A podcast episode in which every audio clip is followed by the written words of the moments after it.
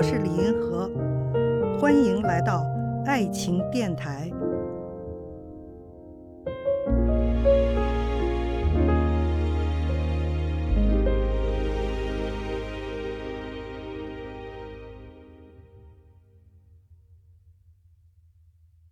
真正的女性主义、男女平等是什么样子的？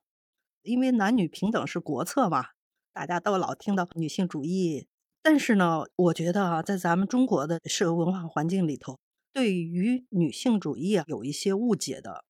女性主义和女权主义在英文里头是同一个字儿，就是 feminism。可是呢，中国呢，大家就觉得不太喜欢女权主义，喜欢女性主义。为什么呢？就觉得这“权”字是不是要跟男的对着干啊？要跟男的争权啊？什么什么之类的？所以有一些人呢，觉得女权主义在中国的语境里头有一点污名化，觉得它是一种很极端的跟男人的对立的，好像是厌男症似的。其实不是的，女权主义里头它有很多的流派，比如说自由主义女权主义啊，社会主义女权主义啊，他们的主张都略有不同。大家的印象中的女权主义好多都是激进女权主义。激进女权主义，他那个立场比较极端哈，就是说我们应该彻底的摆脱男人。有一个非常著名的激进女权主义者，大家以为女人喜欢跟男人性活动，就像是美国南边的那个种植园里头奴隶喜欢摘棉花似的，好多奴隶都在摘棉花，但是他并不喜欢，这是非常非常极端的了。因为他们就觉得在性活动里头就是男人霸权啊，男人主动啊，女人被动啊，这样一种好像压迫机制似的。这个咱们一听就觉得他太极端了，太荒谬了哈。我觉得好多人把女权主义污名化，好像也是因为把这些特别极端的一些女权主义流派以偏概全了，以为所有的女权主义都是坚决要跟男人分开，我们一切都不要你们。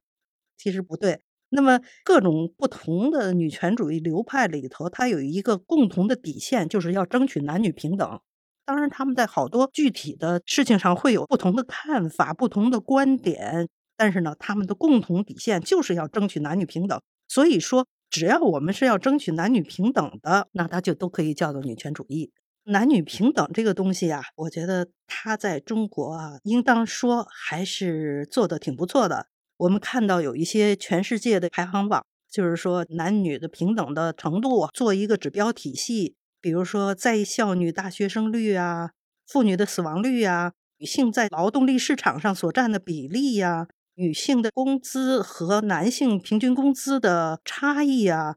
你比如说像美国，很长时间女性的平均工资是男性的百分之六十，好长好长时间都是这样的。在计划经济的时候，中国的女性的平均工资曾经是男性的百分之八十五，达到过这么高。后来改革开放以后呢，现在大概是百分之七十。用这些指标来衡量一个国家妇女的政治地位、经济地位、文化地位，我看到有一个排行榜，那么咱们中国是排到第二十八位，这是比起来我们人均经济富裕程度是在七十多位。所以说，咱们中国这个男女平等做的是很好的，但是呢，我们前面还有二十七个国家比我们做的好，他们在各个指标上比咱们还好，所以我们还有继续进步的余地，还应该继续努力。看见爱，感受爱，遇到爱，我是李银河，我们下期再见。